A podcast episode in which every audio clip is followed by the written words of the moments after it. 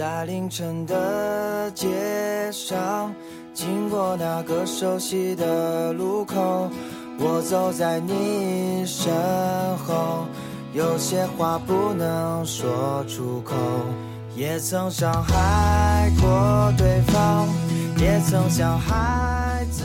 一样电话聊到。感谢大家来到这么高大上的迎接今天众仙迎接好不好？三年的时候聚集，我现在还是很感慨，因为三年之前并没有你们，只有我们三个。然后当时大二的时候，因为社会实践去庐山各种考点，我们被我们同学那些仙子抛弃，所以三个手苦逼坐在那个角落里，然后我们开始互相吐槽，聊天的时候讲了这个节目。然后三年之后，那些仙子已经不知何所去，但是我们三个在这里，呃，非常非常欢迎大家，对，很高兴遇见大家。好，你此处可以鼓掌了，因为现在已经开始了，谢谢。然后我们今天的主题就是凶猛、温柔、凌乱、放荡的北朝三周年。刚刚已经铺垫了很久了，然后大家基本上已经认识的差不多了，所以说我先提醒大家，这次我们是来。互相加好友的，互相勾搭的，所以说大家不要羞涩。然后旁边的或者是呃最后一排的或者是前几排的，你看顺眼的帅哥美女、美丽帅哥的，你可以尽情拿起你的手机。好，提醒大家可以像我一样，呃，把自己的微信二维码截图，然后设为自己的群号，然后你就可以聊聊天的时候就说，Hello，我叫刘思义，然后来加微信吧，反正就是好友，对吧？好，大家一定要这样做，好，给大家一分钟，然后这样做。好有时间的话，如果你们拍了照片或者和他有加了好友，你们。可以在微博上，微博上加上 hashtag 北朝三周年，然后大家可以把这个话题转起来嘛。难道有次活动，因为我们今天并没有媒体席，所以真诚曝光是吗？都是我们的。哎，好装逼啊，我觉得。为什么呢？对，还挺好的，就是北朝三周年，然后艾特一下在北大不知道会死。其实今天很遗憾，我没有，我他妈。居然我自己是唯一一个买包的，居然没有把北朝周边包带过来，fuck！所以说没有看到我周边，其实周边还挺好看的，对。然后，嗯，在大家设置个人二维码的间歇，我们再隆重的介绍一下我们的嘉宾和我们出席的朋友们，对。然后呢，首先第一位要发言的是我们的何峰老师，对，来介绍一下，大家可以鼓一下掌，对，何峰老师，好，第一个，然后。不是，我们还没有扯淡扯完，和峰哥，啊对，还没有扯淡扯啊，对。第二位要发言的，呃，这次发言形式是我和戴金和他一起来圆桌或者讨论一下，就像我们电台一样，对，是何涛老师，来，何涛老师再次请大家对，say hi，对。然后第三位，也就是我们的压轴的是面面老师，我必须要这样说。是的，董老师特别客气，有一次我跟他聊过天，他叫我叫老师，然后我当时。董老师，董老师特别 特别客气啊。嗯，对，然后今天谢谢大家，我们我该 B 其实都邀请了我们的朋友们，然后呃，包括我现在的老板，然后魏冰清，我今天叫魏冰清小姐了，哇，好棒！太上老板。对，太上老板，刘老板的老板，对，这是面包求职 CEO，对，面包求职是一个呃，其实对大学对都有用的，对。我们主要是大学生求职能力培训，然后就是卖课的，然后卖的课非常有用，然后我们推荐的实习和职位都非常多。对，以后会有很多很多广告，你们等着。对，所以说今天就不说了。然后欢迎大家成为我们的校园合伙人，对我亲自带的校园合伙人，我一定会让你们都成为的。好，继续。然后还有我们的唐云露小姐，对，妈的，加一个小姐好土，我感觉这是我的好朋友，好奇心制造的春熙姐，当我们的对嘉宾。唐一露老师，我们的例子中能看得到，因为更新的是的，是的。好，好，你来介绍你的一个。我的亲友团。嗯，可以介绍一下我们的诚意好吗？好吧，范志鹏，这是这是我的研究生同学，然后他，嗯，他是我们研究生里面颜值最高的，有其他研究生吗？不在，好的。然后下一位就是天津总舵总舵主。然后是和我很早就链接了的好友，然后也是我的私人各种咨询师以及私人专用翻译官。好棒啊！哎，你会什么呀？英语翻译不。是因为我当时是英国的签证要翻译，他是专业过专八，所以他。其实我们都利用了好友们的各种免费劳动力和资源。最近为了准备这个三周年，我招聘了好多私人助理，就是小助理，有公众号助理专门给我推进公众号怎么。有事务组助理，然后专门推进事务组上传的，然后还有我私人小助理，就是专门跟猫马这个云接对接的。哇塞，我到底觉得我有多少助理？好，继续。好，接下来一位。好，隆重介绍，好，大家先鼓掌。第一位草友是第一是一周年北京现在见面会上和我来见面的一位草友，然后这个是我夫。就其实吴梦阳压力还挺大的，对，因为其实对，就这么隆重的介绍，他压力真的很大，对。嗯，接下来，This is my best friend, one of my best friends, Ernie, uh, which I know from LinkedIn. We're looking forward to do something really different in the future. And, uh, 但是另外一位师姐也是我们北大的。然后这是。But she can speak Chinese, right? Of course, of course. Okay. 然后。不不说英文是吧？但是我刚刚说中文的时候，好像那位师姐好像就在摇手。啊不不，他是打招呼的。哦，Hello。我以为你不会说中文，我会说北大的师姐。对啊。但是不能介绍而已。 其实这次节目是也是做一个感谢，因为说实话，现实中的那个朋友或者我们的同学亲人给我们很多的支持，不然我们三个是做不了这个节目的。所以这相当于是一个大杂烩，什么样的人我们都愿意邀请来。然后，maybe that's all. That's all the introduction. 好的，谢谢大家，我们的开场就到这里。好，记住设置自己的个人二维码到频道。好，我们第一个嘉宾，其实我们嘉宾是为了。把我们认同的或者是我们喜欢的各类内容和各类人都呈现给大家，然后跟我们线下相见。然后既然我们都来了，那我们要拉上我们喜欢的人也来。所以说第一位是，第一位是谁来着？何峰老师。对，哎不，我还准备了一个特别好的开场白，我一定要把峰哥这个串起来。就是何峰老师呢，其实和我相识已久。然后当时呢是这样的，就是我作为红点的运营，然后去勾搭简历于老师。简历里当时是呃跟何峰老师还有王宇老师做了一个知识派对，我很早就听了，而且何峰老师英文说的特别溜，而且是呃有一个 big name 就是 Stanford 对吧？呃是的，对斯坦福大学的 MBA，然后何峰老师的英语说的特别溜，然后知识派对做的特别好。北淘其实我们当时呃采访就是或者是邀请简历老师和何峰老师做嘉宾的时候，我们说我们希望我们的未来就是知识派对那样的啊，当然其实现在。好像不是，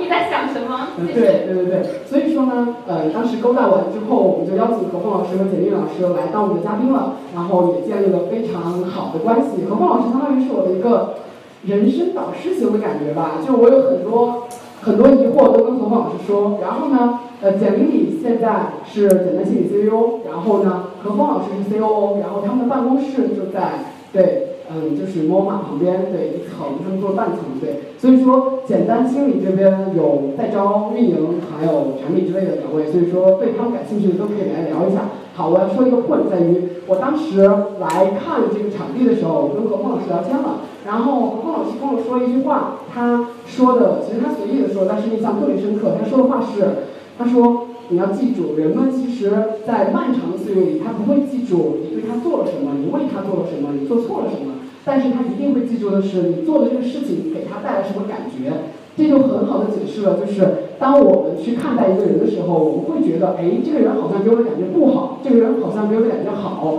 但是我们不知道原因是什么。所以说，呃，他总结一句话就是 appearance is everything。所以说。我觉得印象非常深刻，以这个让我印象非常深刻的这句话作为开场，邀请我们的何峰老师来做一个 talk show，对，great talk，OK，欢迎。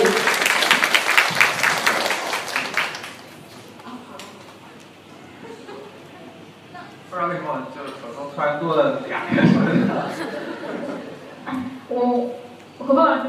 其实还有一个，稍等一下，那刘思颖在这里呃。好的，何峰老师居然还准备了 PPT，受宠若惊。我们当时其实就因为我们嘉宾特别的繁忙，然后我们三个其实已经如此的懒了，我们三个如此的懒就没有立场去邀请嘉宾准备了，所以说特别受宠若惊。我们来先，周晨你要帮忙一下，因为我觉得 PPT 准备一下。简单说一下，就是跟思义认识很久了，然后也也听他们的节目，算了吧，你们听了吗？听过我上的那一期。就我觉得对我熟知的人是没有必要听我节目的，因为其实我在生活中和节目中是差不多的，所以说听节目也听不出啥新意来，对，就没必要听了，对。然后在这在这个上 PPT 期间，我简单介绍一下自己。我也是北京人，然后然后听大家自我介绍的时候，就觉得大家好年轻啊！我觉得真是现在大家猜何峰老师多大？对对对对对，我就是我刚刚听就是我想啊，再熬两年，基本上我就挺有资格跟跟大家说，哎，这个年龄跟我一半儿。然后我今天就不方便透露我真实年龄了，但是呢，我我我说一个一个一个小小小梗啊，就前两天我那个我养个乌龟，我养的乌龟它生病了，然后我就带着那个乌龟去看病，然后呢，这个兽医就问我一边给乌龟做检查，一边问我说，那那这乌龟有多大？我说我也不是特别清楚，但我养这个乌龟已经养了三十多年了。对，然后那个那个其实三十年刚出头吧，然后那个医生愣了一下，然后我我觉得他在想，这乌龟应该岁数比他还大，就应该是刚毕业没多久。就今天很高兴能够跟大家这个北桃的朋友们来见面啊，然后哎，好，太好，啊，行，呃，那我今天来来之前呢，也跟也问了一下这个组织的各个就是 C 的很多助理中的应该是某一位，然后他就说，哎，其实随便讲什么都行，就是因为你讲的应该也不是特别重要，然后。然后哎，那还挺好，哎，我还挺喜欢这种形式，给我一个一个一个自由，让我去讲一些有趣的东西。那我就跟大家分享一下，就是我最近还个人还挺挺特别专注、特别 obsess、特别朝思暮想的一个话题啊。呃，我以一句话开头吧，这个就是 Great stories happen to those who can tell them 啊，这是这是这部 painting 的这个名字，同时呢，也是一个美国很著名的主持人呢，叫 Eric Glass，他的一个很著名的一句话。翻译过来呢，就是说，呃，如果你特别善于讲故事，你特别善于讲故事，你的人生就会特别丰富多彩。嗯，我我我想我想说我想说的其中一个这个话特别微妙的一个逻辑是，可能我们一般大家都会想，嗯，我我如果人生很丰富多彩，我其实有很多有趣的故事可讲。但我我觉得这句话特别打动我的是，其实这个逻辑有时候你也可以倒过来写。就是当你能特别善于表达，或者你特别能想象出有趣的故事的时候呢，说不定你的人生就因此而变得丰富多彩。哈哈哈哈哈！还挺啊，有延迟的感觉。所以我给大家讲两个，我先讲两个小故事。然后这个故事，一个是发生我个人身上，一个是一个非常著名的古代的故事。嗯那最后呢，通过这个故事呢，我我很想跟大家分享一个知道，呃，这个故事呢，呃，这个也是从一个喷一个一个油画开始啊，这个是埃德普俄狄浦斯，然后大家这个故事大家应该非常著名了，这个画里画的是俄里普斯在跟那个 Sphinx Sphinx 在回答他那个著名的那个谜语，就是什么东西早上四条腿，中午两条腿，晚上三条。那这是这个俄狄浦斯。Oedipus 他的一个著名的故，他的一个传奇经历的一个其中一个片段。Oedipus 这个故事呢，我就很简短跟大家说一下，大家可能都挺熟悉的。就是 Oedipus 他是在古希腊的一家出生一个一个国王的家庭，但是呢，他出生的时候呢，就有先知就说，这个这个孩子以后长大，这个男孩子以后长大之后，或者会弑父娶母，杀死杀死自己的父亲，呃。就娶自己的妈妈，听着是个非常可怕的事情。这个国王也觉得很怕，就命令自己的仆人呢，把这个孩子去杀掉。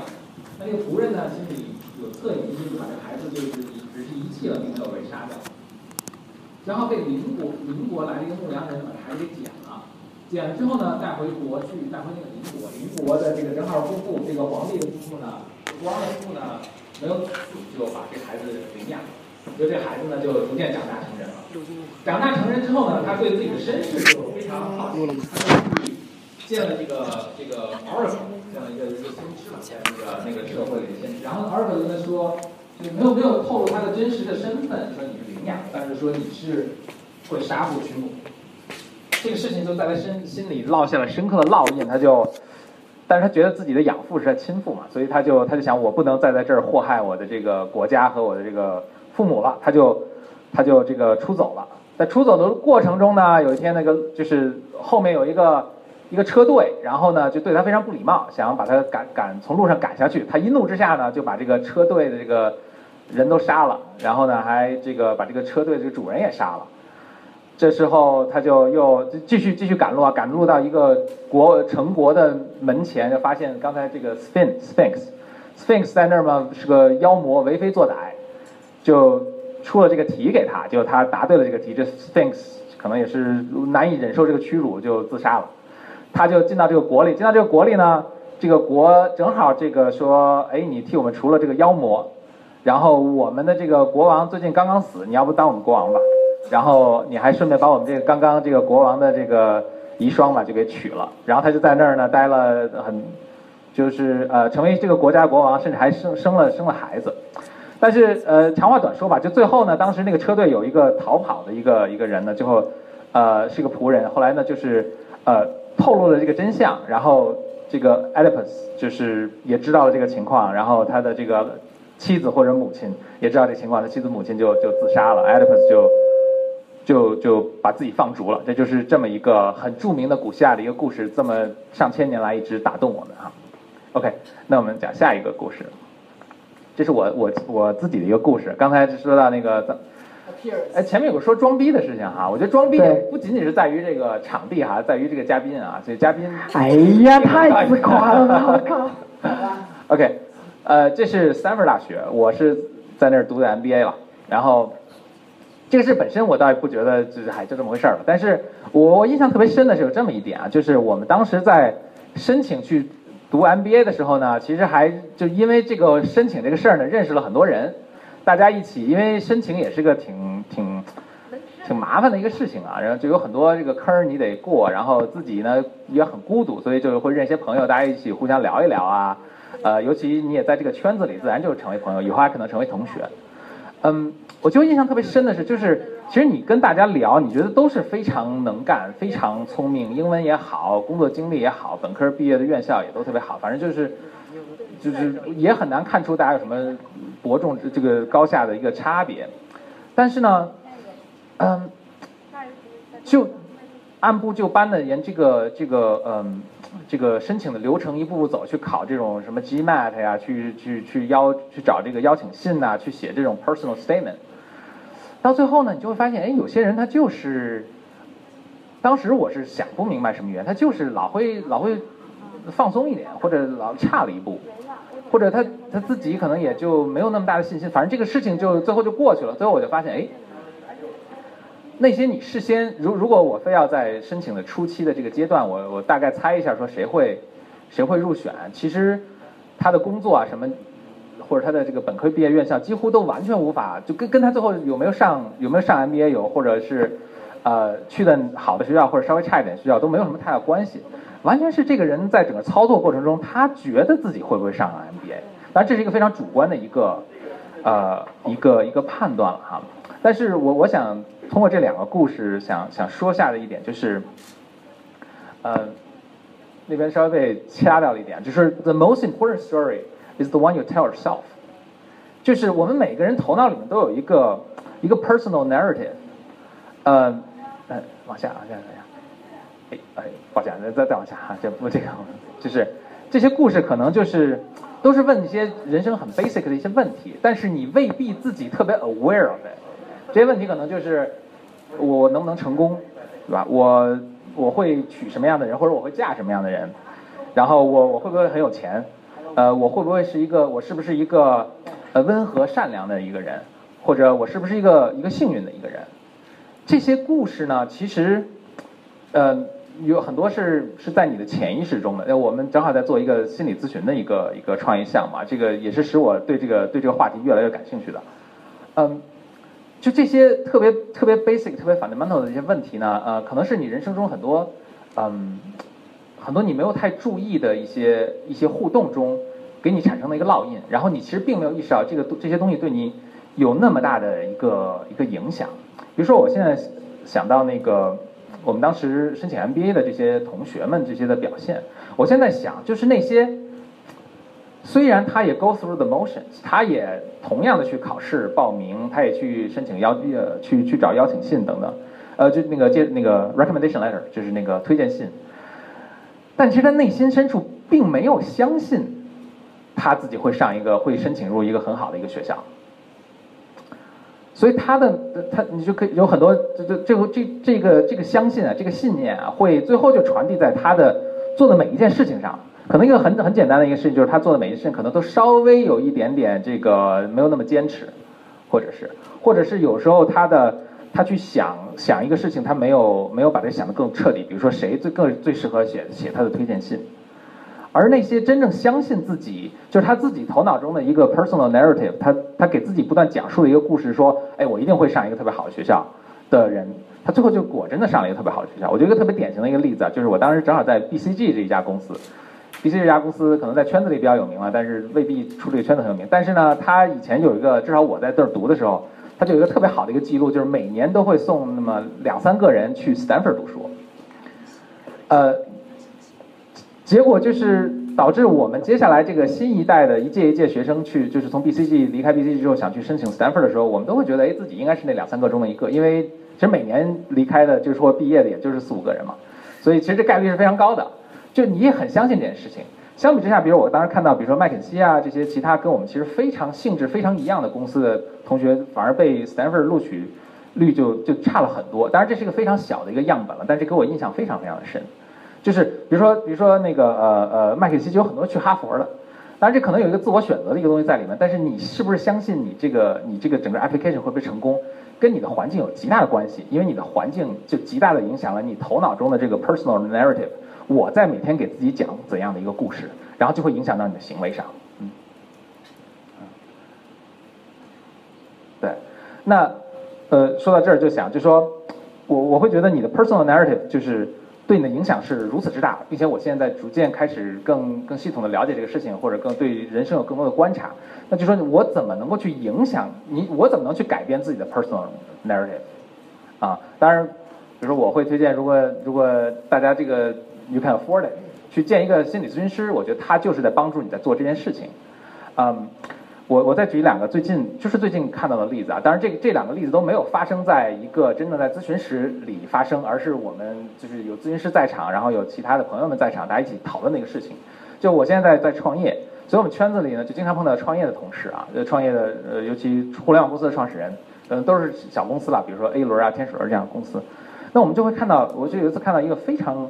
嗯，非常成功的一家一家公司，其实他们已经做了一个 App，就是很成功了。但创始人在不断的去开辟新的这个方向，去做很多很多新的 App 的尝试。这个这个这个是这个时间甚至持续了一年以上的一个时间。那当然，你你你现在也很难判断说这个这个事情是对还是错啊，这可能只有结果判断。但是我们当时就跟大家一起来讨论他的动机的时候，我们就会感觉到。他心里就是有一个很强烈的动机，他要重新再证明自己还可以再做出一个很成功的一个 app。那这是他心里面的一个 narrative，这是他他头脑里一个不断在告诉自己的一个事情。但是是不是真的，我我这是一个非常简单粗暴的一个一个判断了。嗯，再讲一个故事，就是嗯，还有另外另外一个朋友，就我们一起聊到一个一个一个行为，就是我相信大家可能很多人都有体验过，就是很难呃很难向别人提要求。这是一个可能很人很很通常的一个一个行为，但是如果你去问他呢，他大家都会说，其实我觉得我会给别人添麻烦呐，呃，我其实我更倾向于是一个更独立的一个人啊等等。但是那天有有一次，当然也有一位咨询师，然后我们几个聊到，我们就会，他就说起了这么小时候一段经历，呃，我还是事先声明一下，就是这不是一个一个咨询上的一个一个一个一个判断或者一个诊断，而只是我观察到的。他就说，说小时候其实。他他的呃他是他一个人跟跟妈妈一起生活，然后呢，就是其实其实经济啊各方面都还挺困难的，所以他妈妈呢经常会需要得到别人的帮助，有时候是亲戚啊，有时候是邻居，但是呢也经常被拒绝，尤其是你可能这样提的要求提就是需要人帮助的时候比较多，就就经常被拒绝。那他虽然当时很小，但是这个整个过程其实对他印象是非常深的，所以他就有一种，一是他觉得哎其实提要求一个。他自己的一个 personal 的一个故事，就是说，哎，其实被拒绝是一个是个常态。二是呢，他就也不愿意去看到，就是让让别人有一个或者怎么说，拒绝他的机会，或者拒绝他的那种，呃，呃，或者他会觉得别人拒绝他，其实有是一种，呃，会有一种满足感啊。就所以，所以这是导致他甚至成年之后呢，都很难去去向别人提要求。那我也不敢不敢说这个这个一定是一个因果的关系，但是你就会看到，就是当当一个对话或者当你挖掘一个人的行为到深深到一定程度的时候，其实它背后有很多的这个一个 personal narrative 的这个这个 burden 在里面。嗯，这个心理学上也有也有很多的这个呃类似的这个 experiment 可以可以解释这种事情。比如说，呃，这个这是一个很著名的心理学的一个实验了，就是这个鸡，他们在你通过喂食啊等等各种去培训它的时候呢，就比如它做出某些动作，你就给它喂一个喂一个喂一点米啊或者什么，这样它就慢慢能够，呃，你你最后可以让它做出一个非常复杂的一个类似舞蹈这样的一个动作。对这个鸡来说呢，这一切都非常 make sense，就是哎，当我做这个动作的时候就有吃的来。但实际上这背后的这个逻辑是是完全人为的或者非常偶然的，比如在鸡的这种情况下，完全就是心理学家故意试尝试的。但是你会发现，即使你在停止了给鸡这种 reward 这种奖励的时候呢，它仍然会相信，呃，这一个默认的逻辑还是存在的。如果鸡的大脑足够发达的话，我们可以说，在鸡的头脑中的这个 narrative。还是还是说它的一个故事，还是说如果我做这件事情，我就会得到呃，我就会得到这个呃这个食物，嗯，所以我们嗯从小时候到现在的很多经历，呃，有可能当时只是一个偶然的现象，或者有时候当时是成立的，现在逻辑已经不成立了。但是这些这些经历给我们影响我们的 personal narrative 会是什么样，是非常深深的烙印在我们的这个潜意识中的。而且导致我们现在的很多行为啊，会因此而产生影响。但但是我们其实往往没有机会会停下来再去看，说我的 personal narrative 是怎么形成的，现在是不是还 make sense？嗯。所以这就是我我现在在还挺感兴趣在做的一件事情，就是嗯，去有机会去听别人讲故事，还有一个机会呢是去讲你自己的故事。在这个挖掘的过程中呢，你可以啊。有机会，我们我们每次去讲的故事的时候，其实都是往往这是最最影响我们人生或者我们个人的 personal narrative 的这个呃的事件。所以你在去听别人的故事和在挖掘自己的故事的时候呢，或许可以对自己的呃自己为什么会有这些行为，或者自己心中的这种 personal narrative 到底是什么，会有一个更深的一个认识。所以，呃，这个是一个截图，就是我们前一阵在做的，我们包括现在在持续在做的，就是简单现在做一个，啊，讲故事的一个活动，大概差不多每月我们会会做一次，就是邀请普通人来分享他们的这个这个故事。这个就是上次我们做的一个故事的一个一个当时现场的一个照片。嗯，我想最后就是可能也是给一个 tips 吧，就是如果我们的 personal narrative 对我们的影响有这么大。而我们自己其实很难察觉到它到底是怎么回事的时候呢，一个我觉得简单去操作的一个事情就是，你去成为你想成为那些人的那样的一个一个朋友，呃，就是他们的行为或者他们的人生观或者他们的 personal narrative 会影响到你的 personal narrative，然后会潜移默化的让你产生改变。嗯，我我前一阵看了一本书，我觉得还挺逗的，就是他描述了他们公司有一个实习生。呃，说这个实习生呢，特别一心想渴望成功，然后呢，他的成功的整个的一个 strategy 呢是什么呢？就是他要把自己的全部的工资的收入到这个本市最贵的一个地方去租一个 apartment，然后那可能这个 apartment 还得跟别人分享啊什么，但是他的呃，这是他的一个最核心的一个战略，就是我要跟这些成功有钱的人呃为伍。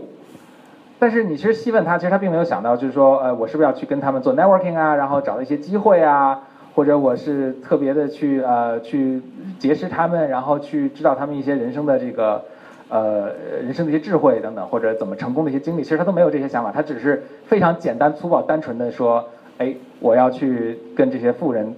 跟他们 physically，我跟他们这个距离要有 要特别近，然后很多人就都嘲笑他，然后。我我觉得我更年轻的时候，我也会很简单粗暴的觉得这是一个非常可笑的一个希望成功的一个方法。但我现在会稍微重新审视一下这个他的这个这个想法了。嗯，前一阵我还看到这个 Harvard Medical School，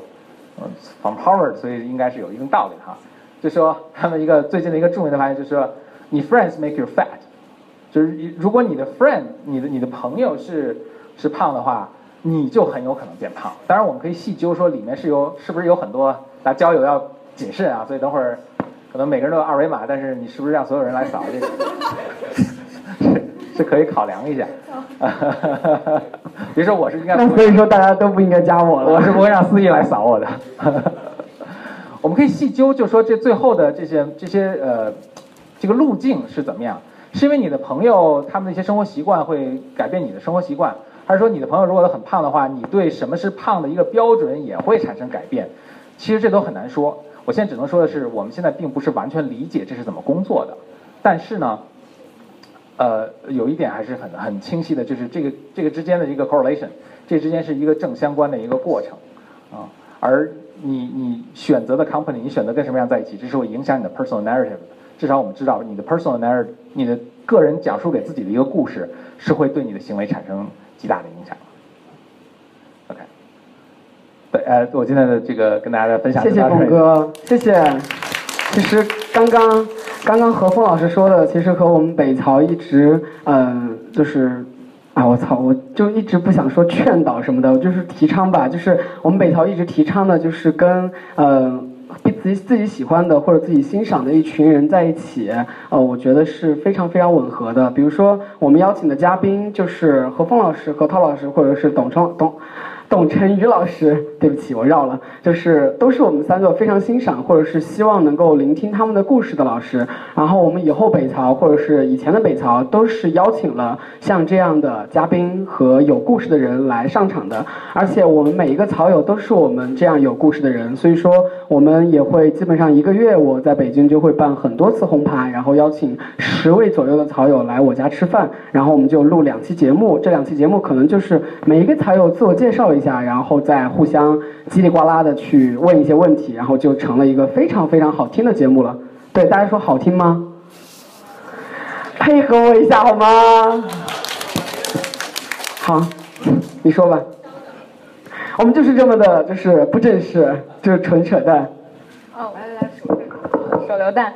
看到这个封面，我其实觉得很出戏，因为我上一个月跟着嗯北大的教授丁宁老师，他是做西方美术史的。我跟着他去英国上了一个月的课，主要是讲一方西方经典油画。然后我想，就是这个封面和刚开始他呃何老师讲的那个关于俄狄浦斯的故事，简直就是我上个月一直在做的事情。一个 image，你看我们俩的逼格是如此的不搭，一个在互联网接地气的创业，一个他妈的在英国学习美术。只是一个，只是一门暑假课而已了，并没有什么，而且是纯粹出于兴趣，所以才没有在学期中选。我想说的只是，你看一幅画，有的时候我们觉得啊，这就是一幅图片，然后这个人画的美不美，或者你觉得古希腊的女的都好丑，她们小肚子都出来了，那个小腿在现在中的审美肯定无法接受。可是，但一当一幅画，你了解它的历史，你明白它最后其实有故事，而且你看那幅油画中的细节，当然那是我干的事情，但是我看到何芳老师的就是封面，还有刚开始的那个故事，其实确实想到。我们见到一个人，可能第一反应是他很胖很臭，但是其 很丑，很臭，或者是嗯有别的印象。但我想知道，一个人从时间叙事，或者从更广的历史叙事当中，总会有我们提取不断的、不断开拓的故事。有的时候我常常想，就是我很敬佩刘思一点，是他能和很多很多人同时聊微信，而且他也能认识很多很多人。他的朋友圈完全 cover 了我的朋友圈。但是我有的时候也在觉得，我常常认识一个人，觉得我永远认识不够他，因为士别三日，刮目相看。或有的时候，昨天他有这样的故事，明天他会新发生新的。所以说，你现在认识够我了吗？还没有足够，每天都会让我瞠目结舌。虽然我说，但我却舍不得。是爱情让我们变得脆弱。我用力抛下你，你也用力抛下我。相信你会明白我。这世界。